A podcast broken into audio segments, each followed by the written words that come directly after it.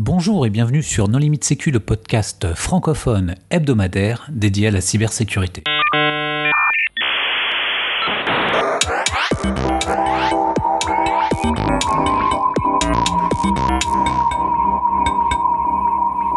Aujourd'hui, un épisode sur un événement qui marque l'actualité, il s'agit de WannaCry. Mais avant de commencer, je souhaiterais vous indiquer que nous sommes partenaires de la Nuit du Hack, et à ce titre, nous allons vous faire gagner des places. Donc pour participer, euh, c'est très simple, il suffit d'écouter ce podcast, nous vous indiquerons un hashtag, et la première personne à utiliser ce hashtag sur Twitter remportera la place. Alors, pour discuter de ce sujet, les contributeurs No Limit Sécu sont Marc-Frédéric Gomez. Bonjour. Nicolas Ruff. Bonjour. Vladimir Collat. Bonjour. Et moi-même, Johan Uloa. Alors, Vladimir, est-ce que tu peux nous faire un petit peu d'historique? Oui, alors euh, rapidement, un petit historique, on en a déjà parlé lors d'une précédente, émission euh, No Limit Sécu. Courant mars, euh, un groupe nommé Shadow Brokers a publié une clé qui permettait de déchiffrer une archive précédemment publiée contenant des outils de la NSA et des exploits pour des vulnérabilités 0D, donc non connues de l'éditeur et non corrigées. Et voilà, donc bon, tout le monde s'est un petit peu amusé avec ça. Miraculeusement, on ne sait pas comment, deux semaines avant, dans le bulletin de, des correctifs Microsoft, les vulnérabilités, en particulier celles sur SMB, donc le système de service de partage de fichiers de Microsoft, avaient été corrigées. Donc miracle. Et voilà, donc on est arrivé à une situation où des exploits publics euh, qu'à l'époque on avait qualifié de warmable, c'est-à-dire euh, euh, sans authentification, exécution de code à distance, avait été publié, mais heureusement corrigé par Microsoft quelques semaines avant. Donc ça, c'était la situation en mars sachant qu'aujourd'hui sur Internet, on a quand même beaucoup, et dans les systèmes d'information, on a beaucoup de Windows XP, donc plus supporté par Microsoft depuis 2015. On a pas mal de caisses euh, de paiement, de bornes d'achat, de distributeurs qui sont sous Windows XP, Embedded Post Ready, pas forcément souvent mis à jour, même si c'est encore supporté par Microsoft. Encore pas mal de serveurs Windows 2003, plus supportés par Microsoft depuis 2015. Et puis bon, après les classiques euh, postes de travail euh, Windows 7, 8.1, 10, pas à jour, et serveurs 2008, 2009 2012-2016, pas forcément à jour. Donc on est dans cette situation-là. Et vendredi, euh, donc il y a eu une grosse campagne de phishing avec plusieurs millions de mails envoyés, avec euh, un petit cadeau euh, dedans, donc un verre qui a été appelé WannaCry et qui donc, chiffrait les disques, donc le classique ransomware qu'on voit assez régulièrement, sauf qu'il incorporait en plus dans son dropper l'exploitation des vulnérabilités donc, de, la NSA et en plus de chiffrer le disque, se répandait comme un verre, et donc c'est pour ça que ça a fait euh, pas mal de bruit. Donc euh, il y a des universités qui se sont fait compromettre, des billetteries de train, des hôtels, des magasins. J'ai vu une photo d'un Dizigual en Espagne avec euh, la borne compromise, des hôpitaux, et donc c'est surtout ça, je pense, qui a fait beaucoup de bruit, parce que c'est passé à la télévision partout, des hôpitaux étaient compromis, on a même parlé de Renault qui avait fermé ses usines parce qu'il était totalement compromis, ce qui n'est pas forcément vrai, enfin voilà opérateur euh, Telefonica en, Espagne. Enfin, ils ont demandé à tout le monde d'éteindre son ordinateur. Ils ont appelé tous les employés pour leur dire éteignez vos ordinateurs. Euh, on n'a plus le contrôle du système. Quoi. là, on rentre dans la parano, quoi. C'est-à-dire qu'on est dans des. Euh, il y a un effet d'annonce médiatique à l'extérieur. concrètement, quand on regarde, pour nous professionnels, on regarde ce qui se passe à l'intérieur. on n'a pas tous la même vision, quoi. Des, machines sous Windows XP sont réservées à certains secteurs. Il y a aussi des particuliers. Mais euh, les entreprises euh, aujourd'hui sont au minima sur Windows 7, sur leur poste de travail. Si on prend le cas du poste de travail, euh, monter un share, je me souviens d'une remarque lors de notre excellent numéro sur les shadow brokers. On disait que monter un share SMB à travers Internet, c'était tout simplement de la folie pure et dure. Et ce qu'on constate, c'est que non seulement les shares sont ouverts, les portails SMB ne sont pas filtrés sur les proxys. Alors attends, il y, y, a deux points. C'est que comme ça a commencé par une campagne de phishing, euh, il y a des postes non à jour qui se sont fait compromettre. Et quand tu as un poste non à jour, enfin compromis sur ton réseau, c'est lui ensuite qui va s'occuper de compromettre tous les autres postes. Alors ça, ça, ça lève un peu une problématique que j'avais déjà euh, traitée chez des clients où les gens voulaient en fait couper les flux entre les postes pour éviter euh, ce genre de problématique. Et puis finalement, les verts sont passés de mode, donc je pense que les projets sont un peu morts. Quand ton poste sur ton SI est compromis et qu'il va contacter tous ses petits copains, bah là en fait, il n'y a pas d'histoire de exposition sur Internet, de proxy. En fait, il fallait juste être à jour. Mais ça, c'est un vieux truc qu'on avait vu avec Blaster, Sasser, euh, Slammer, etc. Ouais, c'est ça, les consultants qui sont affectés à l'extérieur et qui ensuite reviennent dans le réseau avec leur laptop en veille et qui le rallument sur le réseau interne. En fait, la seule, capa- la ca- la seule capacité qui manque à ce verre, c'est de se propager via USB, par exemple. On peut dire aussi Ouais. d'ailleurs qu'ils n'utilisent pas l'exploit RDP de la NSA. Merci Nico, on va en passer encore une mauvaise semaine avec ce genre de. Ce que je trouve dommage, c'est qu'il n'est pas. Enfin, RDP est pas forcément activé par défaut sur les postes. Donc, euh, non, ce que je trouve. de- Enfin, dommage, si je m'étais placé à la place des attaquants, c'est qu'ils n'ont pas mis de- d'espèce de, time bomb. C'est-à-dire qu'en fait, euh, dès que le poste était infecté, tout de suite, ou le serveur, tout de suite, il était chiffré. Euh, et ce qui fait que c'était repérable. Alors que s'ils avaient mis une, un petit, une petite boucle d'attente qui attendait, je sais pas, jusqu'à lundi ou mardi pour s'activer, je pense que là, il y aurait beaucoup plus de dégâts et, euh, ça aurait chiffré euh, beaucoup plus de monde. Donc il y a une petite fonctionnalité intéressante et assez rigolote dans le malware, c'est qu'il y a une fonctionnalité de kill switch, c'est-à-dire qu'en gros, une, euh, comme un bouton rouge qui permet de désactiver le malware qui a été implémenté. Et en gros, si le malware arrive à joindre un nom de domaine avec un nom ultra long qui fait, je sais pas, 30 caractères, dans ce cas-là, il n'active pas sa charge utile et il arrête l'infection. Et donc il y a un, petit anglais de 22 ans euh, qui fait de la recherche dans les malwares et je crois que son Twitter c'est MalwareTech qui a repéré ça, qui a déposé le nom de domaine et qui a donc coupé une bonne partie de l'infection. Alors le problème c'est que la fonctionnalité sur le malware était mal codée et elle ne supporte pas les proxys. Et comme majoritairement en entreprise euh, les flux passent par des proxys, bah, en entreprise euh, cette fonctionnalité de kill switch ne marche pas. Donc dommage. C'est presque un fail, on pourrait le mettre dans la minute fail. Ah, les attaquants n'avaient pas enregistré le nom de domaine. Non, non, c'était vraiment le gros bouton rouge. C'est il déposait le nom de domaine et comme à chaque fois le malware essayait de contacter le nom de domaine, bah, s'il contactait le nom de domaine, il s'arrêtait. Donc c'était ouais une espèce de bah, un kill switch quoi. Ouais, après, ça peut être aussi un mécanisme anti-sandbox, parce que tu sais, dans les sandbox, ils essayent d'émuler Internet et de faire en sorte que, quel que soit le site que tu contactes, il répond pour voir, pour euh, simuler le fait que tu sois connecté à Internet. Enfin, on appelle ça kill switch parce que ça arrête le malware, mais peut-être plus un mécanisme de contournement de sandbox, en fait. Ouais, mais le domaine n'était pas déposé. Mais quand tu es dans une sandbox d'évaluation, de pièces jointes ou de choses comme ça, en fait, ils- tous, tous les noms de domaine répondent, en fait. Parce que souvent, ce que font les gens, c'est qu'ils vont essayer de pinguer euh, yahoo.fr, google.com, etc. Et si ça répond, ils se disent, ah bah, je suis connecté à Internet, donc je suis pas dans une sandbox. Pas nécessairement, Nico. hein. Parfois, tu peux être vraiment connecté sur, un, sur Ouais, Internet. gén- généralement tu mets une vraie sortie sur internet, soit avec des IP Tor pour pas te griller tes IP euh, propres. euh. Ah, mais je te parle de général, produits commerciaux, je te parle pas de trucs que tu fais chez toi. Ah, Ah ben non, non, je, je t'assure que enfin, un grand nombre de produits commerciaux utilisent cette technologie, le fait de pouvoir euh, utiliser Internet. Sinon, euh, tu peux pas communiquer avec le CNC, donc tu es limité dans, dans, dans ce que tu vas voir. Mais du coup, euh, l'attaquant peut compromettre ta passerelle et, et avoir le contrôle de ta passerelle. Donc, euh, Bah, tu vas pas le faire n'importe comment. C'est-à-dire que on appelle ça une dirty line. Tu vas en fait mettre ta sandbox sur une dirty line de manière à, à faire en sorte effectivement que euh, cette partie-là ne communique pas avec le reste de ton SI. Donc il faudra un point d'accès particulier. Mais si on revient au- à l'attaquant, parce que là aujourd'hui la possible source de cette vague, on parle de source russe, à ce que j'ai cru comprendre, d'un site russe. Toujours c'est les Russes forcément. Putain, oh là là. Putain, mais je- les préjugés, je te jure. Je n'ai jamais vu un malware s'appeler châteauroux.fr, je t'assure. Oh là là n'importe quoi. Ce qu'on a vu sur, la, la- sur une des sources potentielles, on va dire, on va employer le bon terme. Sur la source potentielle, c'est un site qui serait euh, isbircam.ru avec euh, un, une- un fichier qui était euh, facture 1105-2017.zip. C'est les premières traces qu'on a trouvées.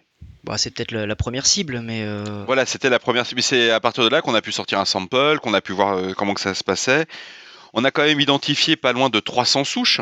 Il y a quand même du taf quoi sur le sujet. non, t'as tes- t'as des outils automatisés qui te permettent de générer euh, un binaire différent à chaque, à chaque fois. Ça, c'est vraiment plus une difficulté aujourd'hui. Euh. Ouais, mais c'est le côté euh, comment récupérer de l'information sous l'effet médiatique. Vendredi, ça sort dans les médias. Tu vois arriver un certain nombre de personnes qui disent J'ai vu dans Le Parisien ou dans 20 minutes, ce qui sont des journaux de référence en cybersécurité, euh, que le monde est en train de s'arrêter. Et euh, on t'explique Est-ce que vous avez fait quelque chose depuis euh, le mois de mars où les patchs sont sortis? C'est quand même ça la réalité de la situation. Il serait intéressant de savoir, on aura énormément de difficultés à savoir combien d'entreprises ont passé un week-end en gestion de pré-crise, parce qu'il faut quand même être assez euh, cohérent. La majorité des entreprises n'ont rien vu encore, ou n'ont pas détecté. Où on enregistre cet épisode, quand on discute même sur des réseaux euh, sans rentrer dans des secrets d'un type Intercert et autres, il y a une grande vigilance, il y a beaucoup de travaux en appoint. Mais quand on regarde de façon pragmatique les logs euh, ou autres, euh, bon, c'est rentré ou pas le truc? Bah, Pas trop, c'est ce que je disais en préambule en fait. Euh, Si tu es à jour au niveau de tes systèmes et que euh, tu n'as pas des systèmes euh, non supportés euh, comme Windows XP euh, ou du 2003, euh, t'as pas de problème. Il n'y a, que- il y a que XP 2003. euh, Windows 8, par exemple, c'est c'est pas vulnérable?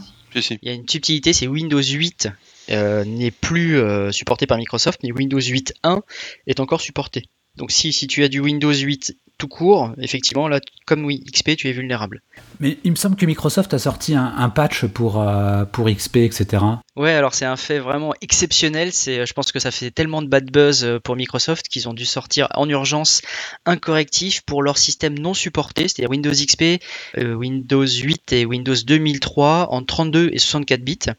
euh, pour les corriger. Alors par contre, je tiens à le dire parce que j'ai, euh, je connais des banques en Suisse qui en ont. Euh, Windows Server 2003 sur Itanium euh, ne dispose pas de correctif, malheureusement. Mais il n'y a pas de shell code Itanium, donc euh, tu risques rien. Ce qu'il faut dire à propos des correctifs aussi, c'est. Enfin, il y a deux questions. Un, est-ce qu'ils vont être diffusés par Windows Update? Ou est-ce qu'il faudra les appliquer manuellement? Auquel cas, euh, bon, ça, c'est comme pas avoir de correctif. Et deux, ça ne supporte que Windows XP SP2 et 2003 SP1. Donc, si tu es en XP SP0, par exemple, que tu as une image Gold euh, sur une caisse enregistrée, sur un système embarqué ou autre qui a été installé il y a longtemps, tu n'auras pas de patch. Pour le moment, moi, ce que j'ai vu sur XP, c'était SP2 et SP3. Et SP2 en X64, SP3 en X86. hein. Et en embedded, c'est que le SP3 X86. C'est ce qui est sorti sur le site euh, de Microsoft catalogue.update.microsoft.com slash V7. Oui, oui, donc ça veut dire qu'il faut que tu sois déjà la dernière, version qui était supportée par Microsoft. Si tu as vraiment des vieilles images parce qu'elles ont été construites à un instant donné, euh, Là, on est un peu sur la partie remédiation, mais j'aimerais qu'on revienne sur la partie euh, malware et particulièrement euh, Bitcoin. Il semble qu'il y ait euh, trois adresses seulement qui soient hardcodées dans le payload. À cet instant pile, la personne a gagné 17,31 bitcoins, ce qui fait en gros euh, 31 000 dollars. Donc il y a eu un peu moins de 100 rançons qui ont été payées, et ça lui fait 31 000 dollars. Pour une journée de diffusion, c'est un taux horaire qui est assez correct. Veille d'un week-end, Mais en fait, finalement, est-ce que c'est vraiment important, un, d'attribuer le malware et deux, euh, de savoir combien d'argent il a gagné Pour les entreprises, non, mais potentiellement, nous, on peut peut-être changer de, de métier. hein. C'est super important, Nico, parce que euh, tu te rends compte que si euh, ils arrivent à faire beaucoup d'argent, il y a d'autres gens qui vont euh, s'engouffrer dans ce business. Non, Donc, parce qu'en fait, il y a que le premier, c'est le first move advantage. Euh, Il y a que le premier qui fait ce malware qui, va gagner de l'argent. Tous les autres, euh, ils vont arriver sur des systèmes qui ont été soit détruits euh, par, le, premier ransomware. on réutilise des outils qui ont été mis à disposition sur la fuite de la NSA. Ils se propagent sur la même façon que se propageait Loki. Et on est sur du ransomware hyper classique. C'est une pièce jointe. hein, Pour quand on, on parle pas que des volumes SMB. C'est une pièce jointe qui, qui arrive vers un serveur de messagerie, qui n'est pas forcément patché. On est dans du grand classique. Et le côté de, de savoir combien euh, gagne euh, le pirate sur ce type d'attaque montre aussi la, la- comment dirais-je, la sensibilité des utilisateurs à payer. La majorité des grands comptes ne vont pas payer. On a vu certains plans d'action passer. C'était assez euh, surprenant chez des confrères en disant est-ce que le vendredi les- toutes les sauvegardes ont fonctionné? C'est assez surprenant. On se dit tiens, on en est à se, à se poser la question est-ce que nos- les sauvegardes journalières passent? Là, c'est une excellente chose pour la sécurité. Ça veut dire que tu testes tes sauvegardes maintenant. Tu vas enfin savoir si ton système de sauvegarde fonctionne depuis toutes ces années. Mais en 2017 C'est une excellente chose à un autre niveau parce que, euh, en fait, des exemples comme ça, malheureusement, on en a besoin puisque la sécurité, c'est quand même vu comme un centre de coût et quand t'as pas d'exemple concret, bah, c'est difficile.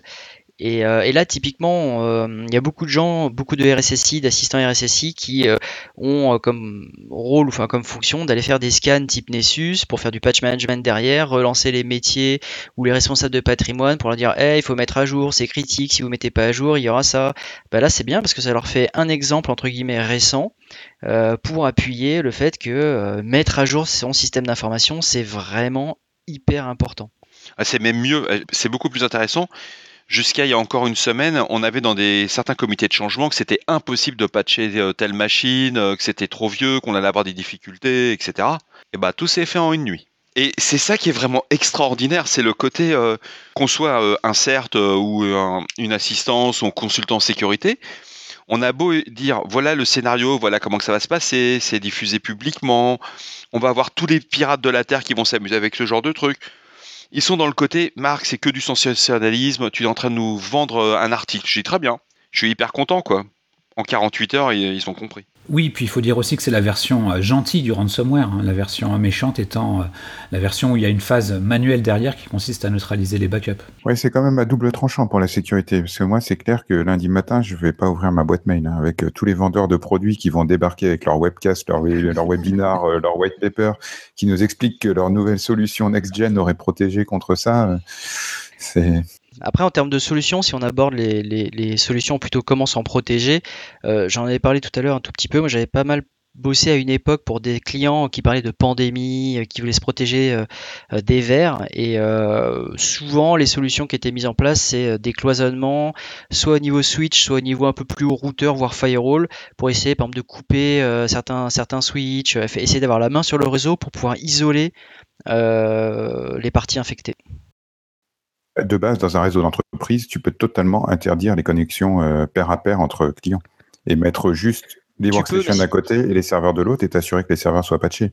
Alors ça oui, tu peux couper serveur et workstation, mais par contre, si tu commences à utiliser des solutions de chat, de visio en interne, c'est compliqué de couper euh, les communications entre postes. Alors que tu es obligé de faire du filtrage fin entre les postes. C'est pas impossible, mais c'est compliqué. Tu, veux dire des solutions de visio poste à poste qui utiliseraient en fait des protocoles euh, de connexion directe entre machines? Genre, euh, genre du Link, du Skype, euh, ce genre de solution, ouais.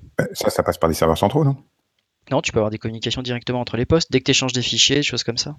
Parce que dans la plupart des grosses entreprises avec lesquelles j'ai pu travailler, en fait, tu as de, facto un cloisonnement interne parce que tu as telle filiale, tu as telle BU qui a été rachetée, tu as telle entité qui est dans un pays exotique. Entre les entités, je suis d'accord, mais souvent, c'est alors j'avais travaillé dans des comptes où ils appelaient ça des flux viraux où euh, tu devais souvent ouvrir des flux viraux euh, entre telle et telle business unit, entre telle et telle filiale, parce que bah, en fait les flux viraux c'était du, SMB, euh, parce que c'était nécessaire. Tu as, plus simple là, tu as les fameux serveurs de rebond des administrateurs quand tu es sur des offres communautaires multi-business, multi-business unit.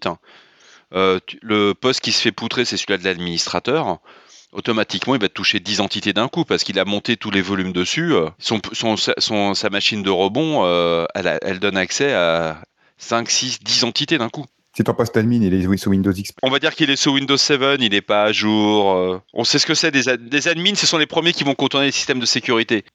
C'est pour ça qu'on insiste pour que les admins en général soient les, solutions, enfin les infra d'admin soient out of bounds, c'est-à-dire non connectés au réseau principal, avec pas d'accès internet. Euh, Parce qu'effectivement, euh, si, tu, compromets ces postes-là, euh, oui, c'est mort là. c'est vraiment aujourd'hui le focus qui est fait pour nous, je dirais, en interne, c'est de dire est-ce que nos postes d'administration sont vraiment isolés? Alors ils sont isolés hein, par défaut, on doute qu'ils sont patchés, etc. Mais c'est le petit focus. On s'est dit, on va être un peu vigilant, on va regarder. Puis il y a le côté prestataire, le prestataire qui vient avec son portable. Celui-là, c'est. Alors c'est un sujet intéressant parce que bon, le prestataire qui arrive avec son portable et qui compromet ton réseau, parce que j'ai vu des, entreprises où ils mettaient des, euh, des clauses dans les contrats comme quoi donc les prestataires devaient être à jour, avoir des antivirus et machin comme ça sur leur poste. Mais légalement, c'est dommage qu'il y ait personne euh, du du domaine là pour le podcast, mais euh, comment ça se passe au niveau des assurances, des remboursements, si jamais tu te fais compromettre des choses, comment ça se passe là? Je te rassure, euh, même si tu si invites trois juristes dans le podcast, ils vont te donner trois réponses différentes. Et la conclusion va être il faut prendre un bon avocat. Qu'est-ce qu'on peut faire d'autre comme recommandation? Bah, En fait, euh, il n'y a pas grand-chose à faire. Euh, je veux dire, les recommandations, elles sont toutes hyper bateaux. les backups, les mises à jour, les plans de rémédiation.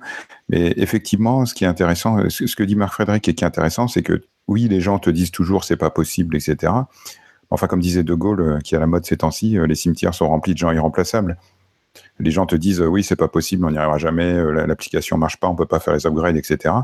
Et puis euh, bah, le jour où il y a un vrai carton, euh, le jour où il faut reconstruire ton domaine ou le jour où tu as une crise, tu te rends compte qu'en fait c'est tout à fait possible. C'est juste une question de, volonté et, pas, de moyens, hein, même simplement de volonté et d'y passer du temps et de mobiliser les ressources sur un sujet donné à un instant donné.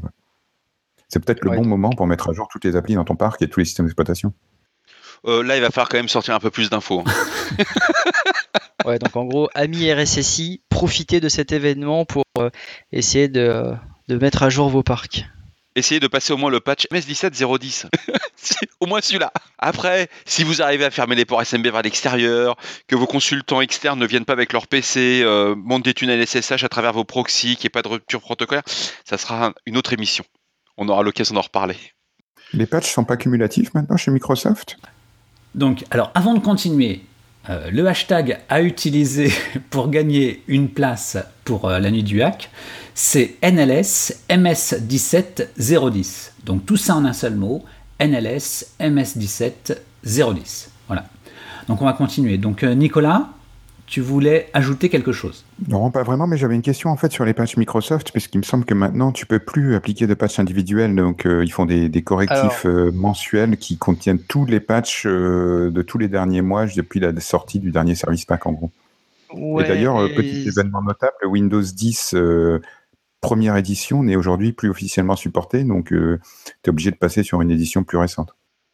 Alors les patchs, effectivement, avec les bulletins MS à l'ancienne, c'est fini à partir du mois de dernier, donc mois d'avril. Euh, maintenant, tu n'auras que des, euh, CVE, donc tu auras autant de bulletins entre guillemets que de CVE, donc c'est la mort d'ailleurs pour analyser ça. Et effectivement, c'est un gros patch, mais par contre, tu as des outils euh, en PowerShell et en Python qui ont été publiés, je peux les retrouver si on me pose la question sur Twitter, qui permettent d'extraire les correctifs individuellement, parce que c'est quand même, c'est quand même compliqué de devoir tout, tout mettre à jour comme ça. C'est supporté par l'éditeur si tu fais pas le patch complet et que tu vas aller extraire euh, un point cab à l'intérieur de Euh, l'archive c'est- pour l'appliquer. C'est une bonne question, mais euh, pff, je sais pas, je pense pas, mais bon après. Et, le problème se pose aussi de savoir si tu es vraiment protégé, euh, s'il n'y a pas des effets euh, d'intrication entre différents correctifs. Si tu en passes juste un à l'intérieur de l'archive, est-ce que tu as effectivement toutes les protections? Enfin, généralement, c'est plutôt pour en extraire un qui est un petit peu douteux. Parce qu'il y a une petite blague aussi, mais je ne sais pas si ça s'applique euh, sur ce MS 17010. J'ai vu un- une alerte de sécurité Microsoft ce mois-ci qui disait attention, euh, il y a un des correctifs de sécurité qui s'applique au premier login utilisateur. Donc si vous déployez des serveurs, par exemple en mode euh, serveur core que vous déployez automatiquement avec en mode cloud, du coup le correctif n'est jamais appliqué puisque personne ne se logue jamais sur la machine. Il y a des petits effets de bord rigolos, mais je crois que ça ne s'applique pas au MS 17010. Donc de ce point de vue-là, c'est bon. Concernant le- les rémédiations, on avait parlé de lundi matin, qu'est-ce que doivent faire tous les RSSI en arrivant? Écoutez nos limites sécu pour avoir les dernières infos. Ça, c'est clair, c'est la première chose. Parce qu'on on a regardé les, di- les différentes plans de rémédiation possibles et, euh, sur le sujet, et on est arrivé sur quand même euh, à peu près 5 remparts. Donc il y avait le premier rempart, c'est ce que j'appelle le rempart du pauvre, c'est on ferme les ports SMB qui vont de l'extérieur vers l'intérieur, donc les ports 139, 445, 33, 89. Ça, c'est le premier rempart qui va rassurer le DSI qui maîtrise pas trop son réseau. Le deuxième rempart, on était parti sur le fait d'appliquer le patch, le MS17 010. Comme ça, on se dit, on va être à peu près sûr. Le troisième, c'était toutes les appliances de filtrage au niveau messagerie, de les mettre à jour. Il y a un certain nombre de patchs qui sont sortis ce week-end, en se disant, bon, s'il y a des pièces jointes qui arrivent, c'est du classique, on va essayer de refaire. On a mis un quatrième rempart, donc qui peut être sympa, c'est aussi de mettre à jour les antivirus. Parce que depuis euh, vendredi soir, ils travaillent durement, nos chers éditeurs, et ils vont nous vendre bien quelque chose qui va arrêter le truc. Et le cinquième, pour ceux qui disposent d'un SOC, bah, c'est la diffusion des IOC, pour essayer d'avoir les haches. Et à partir de là, on peut commencer à dire, on a un début de protection. Avant tout ça, moi je recommanderais quand même de dès que tu arrives au bureau le lundi, enfin si c'est pas déjà fait, mais normalement c'est déjà fait, un espèce d'état des lieux pour savoir où j'en suis, qu'est-ce qui est potentiellement le vulnérable, est-ce que j'ai eu des alertes, est-ce qu'il y a des trucs qui ont coupé. Tu peux lancer toutes tes mises à jour en parallèle, mais surtout commencer par un état des lieux. Parce que si tu avances dans le noir et que tu te laisses euh, un poste compromis, enfin Or, euh, Vlad, tu vis dans un monde de rêve où euh, le responsable sécurité à tout instant est capable de lister toutes les machines qui sont sur son réseau avec leur version d'OS et leur niveau de patch. Non, mais un pas forcément, mais un état des lieux, c'est essayer de, contacter toutes les équipes, voir où ça en est, qu'est-ce qu'ils ont comme, info- comme information, qu'est-ce qui a pu passer sur les proxys, enfin essayer de, faire une, équipe, euh, je peux même monter war room ou équivalent euh, pour, euh, pour vraiment essayer d'avancer rapidement et, euh, et que les gens qui ont l'information, qui peuvent l'avoir, aient du temps pour ça. Alors, on peut quand même être cyber souverain et citer aussi la recommandation du, du CRTFR qui a tweeté ce week-end. Le community manager était à l'œuvre samedi pour protéger les utilisateurs. Et en fait, euh, un des- une des choses qui marche, c'est de désa- désactiver le protocole SMBV1, qui aujourd'hui n'est plus euh, utilisé sur les versions récentes de Windows. Et donc, si tu désactives le support de SMBV1 et que tu gardes que V2 et V3, normalement, tu n'es pas vulnérable à la propagation par le réseau. C'est pas mal ça. C'est un quick win, c'est un super quick win. Euh, la chose qu'il y a, c'est qu'il ne faut pas oublier que sur des postes de plusieurs centaines de milliers, euh, de centaines de milliers de postes, euh, ça, ça peut, on peut le faire via une GPO. Ce qui veut dire que demain, de lundi matin, tes administrateurs euh, Active Directory sont à l'œuvre et euh, ils aient bien compris le truc. Ouais, attention encore aux effets de bord et puis, euh, et puis encore une fois, c'est sur effectivement les gens qui ont des portables, qui sont pas connectés au réseau, et choses comme ça. Tu as une race condition entre l'administrateur et l'utilisateur. Le premier qui arrive au bureau a gagné. Quoi. C'est- Ça me semblerait plus prudent de le faire euh, dès dimanche soir. Bon, dès, que, les- dès que les gens entendent ce podcast, vers dimanche soir à 22h, ils se connectent, ils poussent une GPO de domaine, ils changent Ouais. toutes les configs de poste. et c'est- Vu que là c'est sorti sur le parisien.fr sans faire de publicité, euh, je pense qu'ils sont tous déjà au, au taf là. En plus, je suis sûr que ce soir, là sur le journal de, au 20, aux 20h, Donc en gros, le, R- le RSSI dimanche soir et lundi dans les transports, il doit préparer son plan d'action pour, euh, pour sa journée là. où ils posent une semaine de congé. Arrêt maladie du lundi matin. Bon, pas d'autre chose à ajouter? Si, petit truc rigolo, c'est si vous voulez chercher sur Google, euh, vous pouvez chercher euh, et vous voyez en fait euh, tous les serveurs web qui ont été compromis euh, et vous voyez le contenu de la page avec l'exe qui se trouve dans le répertoire qui a été indexé par Google. Donc c'est marrant, là il y en a à peu près 80. euh, Voilà. Eh, Il y, a quand même- un point qu'on qu'on voit depuis le début de l'émission et qu'on partageait, c'est qu'il y a beaucoup de bruit, il y a beaucoup de buzz, mais euh, en dehors de certains secteurs d'activité qui étaient présents avec des anciens systèmes, on le voit pas le truc. Non. Tu le vois sur des systèmes qui sont exposés au public. J'ai vu des caisses de parking, euh, des, des vitrines interactives, des choses comme ça. Donc, euh, en fait, à partir du moment où c'est visible de l'utilisateur final, ça a beaucoup plus d'impact que dire, voilà, le serveur M 2003 euh, qui gérait le back-office euh, SAP, je sais pas quoi, a été arrêté. quoi. Quand c'est à l'intérieur d'une entreprise, tu peux dire, oui, oui, on, a, on est en maintenance. Par contre, quand tu as toutes les vitrines euh, dans, dans, dans une ville euh, qui se mettent en rideau parce que euh, le, le fournisseur central qui pousse les pubs est infecté, c'est un peu plus visible. Ouais, c'est des images qu'on commence à voir sur Twitter. Il y a aussi un autre point dont on n'a pas du tout parlé, mais je pense qu'on va pas rentrer dedans, c'est de la politique. Euh, faut pas oublier que tout ça, ça vient du fait que la NSA s'est assis sur des exploits remote Windows euh, depuis 2011 et que en fait, ça n'a pas été patché avant la fin de vie de Windows XP parce qu'ils n'ont pas remonté leurs failles à Microsoft. Donc ça pose aussi pas mal de questions sur, euh, euh, on va dire, les technologies à double usage, le, les, les vulnerability equity process, c'est-à-dire est-ce que je patch ou est-ce que je garde la faille? Est-ce que j'utilise en défensif ou en offensif? Voilà. Il y a tout un débat là-dessus qui serait intéressant. Moi, et moi, j'irais plus loin que toi, Nico. Je serais euh, par rapport aux pertes qui vont avoir lieu, euh, parce qu'il y a des pertes d'exploitation qui vont avoir lieu suite à cette, euh, cette attaque. Est-ce qu'on peut renvoyer la facture à la NSA Du SA, tu pourrais faire une class action. hein. Quand même, c'est de leur faute. Ces outils sont à disposition.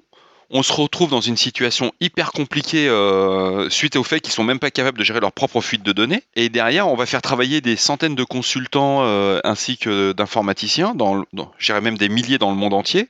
Il serait intéressant de voir à combien euh, revient le coût indirect de cette fuite de données. RSSI, si euh, vous êtes une filiale d'une entreprise américaine, vous voyez avec euh, votre legal aux États-Unis pour vous, vous retourner contre la NSA et faire un procès. Et j'espère que ça arrivera dans les journaux pour qu'on ait le résultat. ne, dites, ne dites pas que c'est nos limites sécu qui vous l'a dit. C'est un vrai problème parce que finalement, quand tu lâches une, arme dans la nature, une, arme numérique, bah, elle explose pas en fait. Les gens peuvent la capturer et s'en servir ailleurs. Donc, euh, en fait, c'est quelque chose qui n'existe pas dans le monde réel. C'est tu tires une balle sur quelqu'un, une fois qu'il l'a prise, en fait, il peut fabriquer des balles à l'infini et tirer sur qui il veut. Et ça, c'est c'est un problème qui aujourd'hui n'a pas été résolu. Alors, euh, on pourrait parler de la conférence de l'ANSI qui a eu lieu récemment sur euh, la cyberpaix sur Internet dont un compte rendu a été fait dans le, podcast Comptoir Sécu, qui est assez intéressant. Mais c'est vraiment des questions qu'il faut se poser. Bah, Ce qui, est ce euh, ce qui m'a surpris lors de la, fuite de ces outils, comme certains autres outils de la CIA, c'est que on se retrouve, on met à disposition. euh, J'ai une image que j'utilise souvent, c'est on fournit un Rafale avec un mode d'emploi. Personne ne sait utiliser un Rafale. On ne sait pas le démarrer, on ne sait pas le mettre en route, on ne sait pas décoller, on ne sait pas tirer un missile. C'est, y a pas le, c'est pas un joystick. Le côté du, ce côté, ce qui aujourd'hui est, je dirais, est grave avec les outils qu'on voit euh, sur le net, c'est qu'il y a le mode d'emploi. C'est-à-dire que un, un, un jeune informaticien, quelqu'un qui a un petit peu de connaissances euh, au niveau réseau et autres, mais très faible, eh ben, il, est capable de faire décoller le Rafale et tirer n'importe quel missile. Et ça, c'est incroyable. Et ce, c'est vraiment ce qui m'a perturbé lors de l'analyse des Shadow Brokers. C'est je me suis dit, mais on vient de fournir une boîte à outils qui peut être utilisée à bon escient. On peut dire, ouais, si on veut faire du, du pen test en interne, on peut voir ce genre de choses. Mais la première chose que moi j'ai regardé, c'est de me dire, mais mon Dieu, on a donné la possibilité à n'importe qui d'attaquer. Ouais, mais ça existe déjà en fait. Il y a plein d'autres outils, Metasploit et, d'autres qui sont déjà. Mais qui sont compliqués. Un Metasploit, Madame Michu, elle ne sera jamais l'installer. Non, non, là on, on, les a essayés, les outils de la NSA. C'est du même niveau que Metasploit ou du Empire. C'est du même niveau en termes de complexité. Hein, donc. Euh, Ouais, mais t'as le mode d'emploi. Ouais, je sais pas, ça m'a. Hum, de toute façon, qu'est-ce que tu veux Tu veux revenir aux années 90-2000 où on se passait ça sur disquette entre gens euh, se connaissant euh, et se réunissant dans des restos. Euh, qu'est-ce qu'on allait nous au comment ça bistrot bistrot romain là parce qu'il y avait carpaccio à volonté. Il y avait des carpaccio à volonté. je suis désolé, Vlad, mais ça c'était. Internet, c'est mieux. Ah, j'aimais bien moi le carpaccio. Dans les réunions de, du 2600 au McDo Place Italie, c'était quelque chose. Quoi. Voilà quoi, c'est. Mais c'était limité, c'est-à-dire que là on se retrouve, on a des attaquants qui vont se retrouver dans le monde entier, qui ont vu ces outils. On est vraiment sur le côté internet. Tu dis voilà, tout le monde peut se mettre à attaquer, tout le monde peut voir euh, tout le monde peut se mettre dans un mode agressif. Ouais, il y a une, effectivement, il y a une menace, il y a une menace qui est très large, euh, qui dispose d'outils assez évolués, mais il y a des solutions pour euh, s'en prémunir. Et, euh, et c'est, pourtant, ça fait pas si longtemps que je suis dans l'informatique, mais enfin, je suis, suis pas très vieux, mais ça fait 10-15 ans qu'on répète la même chose. C'est, il faut mettre à jour, il faut filtrer n'ouvrir que ce qui doit être explicitement ouvert, enfin, plein de trucs de base, et il faut juste appliquer les bonnes pratiques. Mais Vlad, tu, tu, prêches euh, des experts sécurité, là. La, réalité, c'est qu'il n'y a pas d'ownership euh, sur les systèmes. Quand tu as un système de, caisse enregistreuse de parking qui est compromis, euh, à qui est responsable? Ça aurait dû être pris en compte contractuellement et c'est au mec qui faut à la boîte qui fournit la solution qui doit assurer la sécurité. Ça n'existait pas tout ça. mais ça s'améliore. L'informatique c'est jeune, ça a à peine 50 ans, ça s'améliore. On en reparle dans 1000 ans. Il faut voir que quand on est, vu que nous sommes entre guillemets des référents sécurité dans nos entreprises respectives, qu'est-ce qu'on dit? On arrive avec des scénarios. Et puis il y, a, euh, ce qu'on appelle la mémoire collective et euh, il y a le côté, quand j'ai expliqué les histoires des Shadow Brokers, pour certains, ils voyaient Jason Bourne. Ils se sont dit, c'est bon, on a un mix de James Bond, de Jason Bourne, de toute manière, euh, on n'y croit pas. Un mois plus tard, ça nous explose à tous dans la figure et on fait, bah, si, si, vous voyez, c'est réel toute cette sensibilisation, parce qu'on parle de sensibilisation et budget derrière qui sont faits, et tant qu'on ne le voit pas, tant qu'on ne l'a pas vu, ben, on dit bah non, ça sert à rien. Ça fait penser un peu à la ligne Maginot. C'est-à-dire qu'on pensait qu'avec des forts, on serait capable de tout arrêter. Et euh, bah non, malheureusement, bah, ils sont passés à côté, hein, puis ça a très bien marché. Et là, dans le cas, et pourtant, il y avait des militaires compétents qui disaient euh, la ligne Maginot ne peut pas arrêter ce type d'attaque. On l'a jamais vu, ça s'est jamais fait, et on voit pas pourquoi ça va se faire. Et aujourd'hui, on est dans ce cas-là on a cette capacité à voir ces armes euh, numériques arriver avec les scénarios qui vont être exploitables, et on a du mal en interne à se faire entendre. En interne, quand on parle d'interne, c'est dans les entreprises, vous allez voir n'importe quel DSI, n'importe quel DG, vous lui expliquez que des outils ont été mis à disposition de la part d'une agence de renseignement américaine et qui vont vous permettre de compromettre vos systèmes d'information. Je peux vous dire que le mec, il vous regarde bizarrement. Il vous fait un test anti-drogue au départ. Hein. Oui, bah là c'est bien, on en a pour quelques mois de tranquillité là. tu vas augmenter ton chiffre d'affaires alors euh, non, pas forcément, mais euh, j'aurais moins de stress à devoir essayer de justifier, expliquer des contre-mesures et des mesures de sécurité. Bon, et eh bien, chers auditeurs, nous espérons que cet épisode vous aura intéressé et nous vous donnons rendez-vous la semaine prochaine pour un nouveau podcast. Au revoir. Au revoir. Au revoir.